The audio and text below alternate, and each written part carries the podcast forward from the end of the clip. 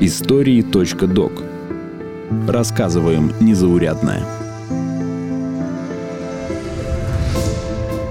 РИА Новости, подкасты и лесопромышленный холдинг «Segezha Group» представляют специальные выпуски истории.док. Мы расскажем о людях, чьи судьбы оказались связаны с бумажной промышленностью, история которой ведет свое начало от Средневековья до наших дней. О людях, которые связаны с бумагой, но каждый день доказывают, что настоящие дела могут быть не только на бумаге.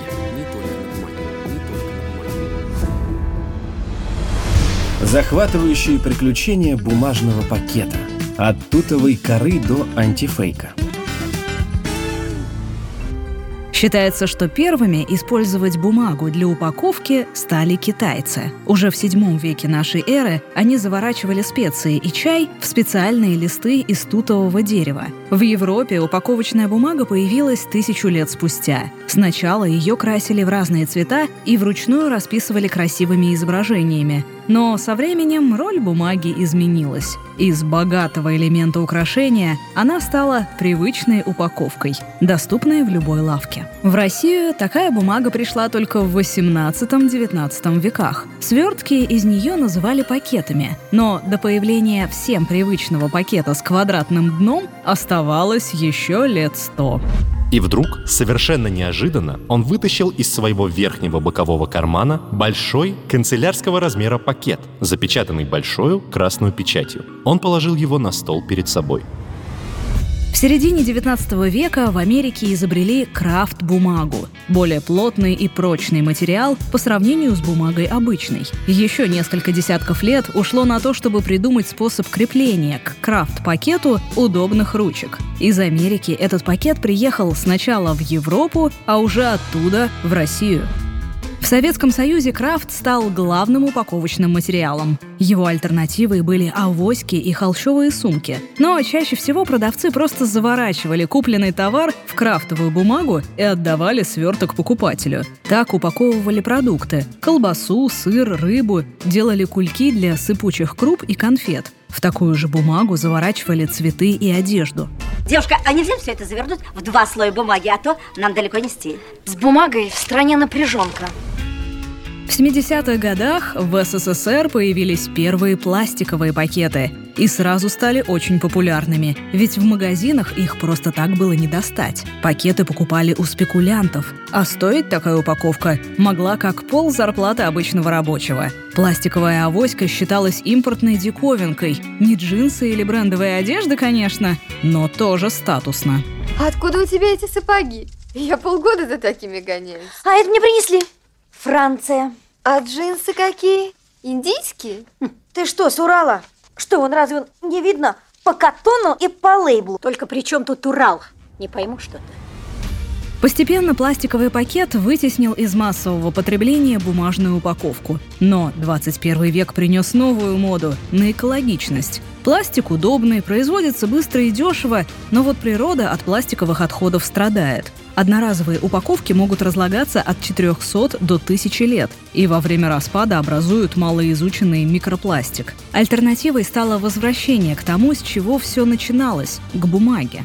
Организация Объединенных Наций, Европейский парламент и другие международные организации много лет продвигают идею сокращения использования пластика. Так, с этого лета в Европе полностью запрещено производство одноразовой пластиковой упаковки. Не найти пластиковые пакеты майки и на кассах европейских супермаркетов, рассказывает генеральный директор Сигежа Packaging Ренат Штарк пластиковый мешок вы больше в Европе не найдете. По крайней мере, в немецкоговорящей части Европы точно пластикового мешка на кассе вы не найдете. Есть бумажный мешок, его достаточно много, но есть еще и другой мешок, который сделан из нетканного материала. Он многоразовый. Сейчас его почему-то стало меньше, больше бумажного. Наверное, это связано с поставками нетканного вот этого материала. При этом среди исследователей не утихают споры, а так ли экологичен бумажный пакет. Ведь его изготавливают из целлюлозы, которую в свою очередь получают из древесины. На специальной бумагоделательной машине целлюлоза перерабатывается в огромные бумажные рулоны, которые потом разрезают и придают им необходимую форму, рассказывает руководитель направления бумажной упаковки холдинга Segezha Group Виталий Лавров.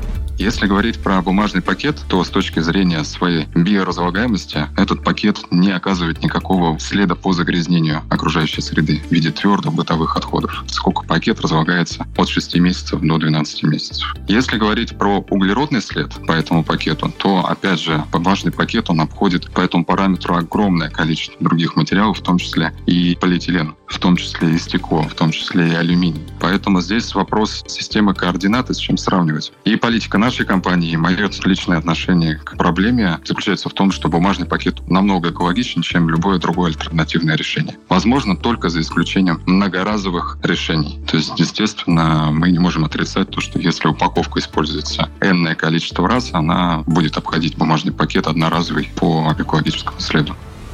Еще один вопрос, можно ли сдавать бумажные пакеты во вторсырье для последующей переработки. Сейчас от пластика постепенно отказываются даже интернет-магазины, доставляя товары в картонных коробках. Некоторые компании используют коробки с двойным клапаном. Если товар не подошел, то вернуть его обратно можно в той же упаковке. Но такие нововведения пока есть не во всех службах доставки. А значит, одноразовые бумажные упаковки становятся все больше принципе, бумага, она recyclable, то есть достаточно легко собирают, и Европа этим занимается. Бумажная упаковка может проходить оборотов 5, наверное. То есть ее можно 5 раз ресайкл, прежде чем волокно будет полностью разрушено. Ресайкл в Европе — это абсолютный тренд. Именно бумажная упаковка, просто я не понимаю, откуда это представление, это один из тех продуктов, которые прекрасно совершенно возобновляемый ресурс Одними из лидеров по производству бумажной упаковки в России являются предприятия холдинга «Segezha Group».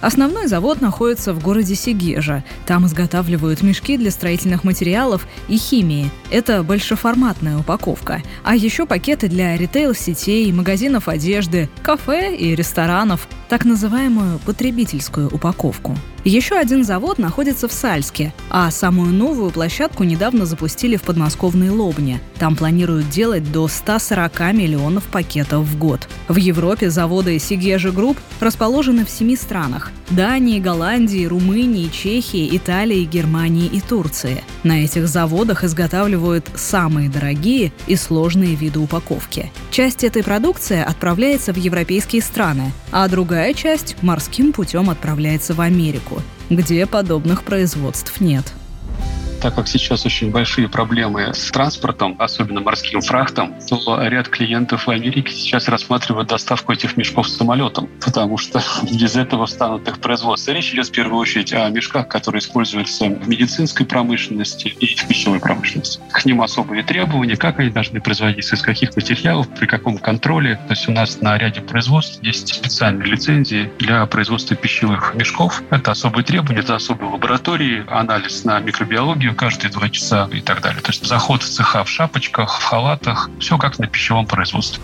Несмотря на кажущуюся хрупкость, бумажная упаковка может выдержать вес взрослого человека. Если средний потребительский пакет рассчитан примерно на 15 килограмм, то индустриальные бумажные мешки на 50-60 килограмм. Все пакеты обязательно проходят тесты на прочность, растяжение и разрыв – а еще бумажный пакет специально сделан таким образом, чтобы им невозможно было порезаться. Наш бумажный пакет оснащается специальными такими защитными кромками, которые предотвращают нанесение вот этих ран. То есть мы говорим о определенных элементах бумажной упаковки, допустим, верхние края пакета. Поэтому риски минимальные, учитывая, что я достаточно часто их использую, и с ними очень плотное дело. На моей практике таких случаев не было. За испытания и изобретения в Segezha Group скоро будет отвечать отдельный центр исследований и разработок, который откроется в городе Сегежа. Компания работает над созданием бумаги с экологичным биопокрытием, которую будут использовать для упаковки строительных материалов. Раньше для обеспечения барьерных свойств внутрь бумажного мешка помещали пластиковую пленку. Получалась так называемая комбинированная бумага. В новом покрытии пластика не будет. Бумага будет разлагаться так же быстро, как и обычная, и легко перерабатываться. Еще одно направление – работа с антифейк-элементами. В структуру бумаги внедряют светящиеся волокна, которые работают примерно так же, как волокна на бумажных купюрах. То есть покупатель, получив такой пакет, сможет сразу проверить, оригинальная ли упаковка. Такие мешки помогут предотвратить подделку дорогих строительных материалов. Из традиционной продукции самой востребованной остается крафтовая упаковка, она же и более экологичная. Крафт и бумага имеет такой цвет, поскольку он естественен для древесного волокна. А белая бумага, на самом деле, она проходит процедуру отбеливания. И производится упаковка белая именно из беленой целлюлозы. Соответственно, крафтовый цвет, он более натурален, Бумажную упаковку используют в самых разных сегментах. В ней хранят и перевозят продукты, стройматериалы, минералы, химические вещества и препараты, зоотовары и многое другое. А если посмотреть на статистику и тенденции по замещению пластика, то становится понятно – бумажные пакеты вернулись надолго. В упаковке будут свои тенденции, конечно, то есть люди захотят все больше и больше биоразлагаемых покрытий на упаковке, наверное, захотят больше каких-нибудь экологичных красок, но как общий тренд, то, что бумажной упаковки будет становиться больше, я считаю, что однозначно совершенно. И по всему миру, и по Европе, и цены на нефть подталкивают всех в переход на бумажную упаковку, потому что нефть является основным сырьем для производства пластиковой упаковки. Она становится все дороже и дороже. Бумажная упаковка, она экологичнее, и вопрос экологии это уже становится не просто модная тенденция или красивый отчет. Действительно, люди об этом заботятся. РИА Новости, подкасты и лесопромышленный холдинг Segezha Group представляют специальные выпуски истории .doc. Мы расскажем о людях, чьи судьбы оказались связаны с бумажной промышленностью, история которой ведет свое начало от Средневековья до наших дней. О людях, которые связаны с бумагой, но каждый день доказывают, что настоящие дела могут быть не только на бумаге. Голоса эпизода Наталья Шашина, Игорь Кривицкий и Артем Буфтяк. Звукорежиссер Семен Недовенчанный. Слушайте эпизоды подкаста на сайте ria.ru, в приложениях Apple Podcasts, Google Podcast, CastBox, SoundStream и Megago, а также в приложениях Яндекс.Музыка и Spotify. Комментируйте и делитесь с друзьями.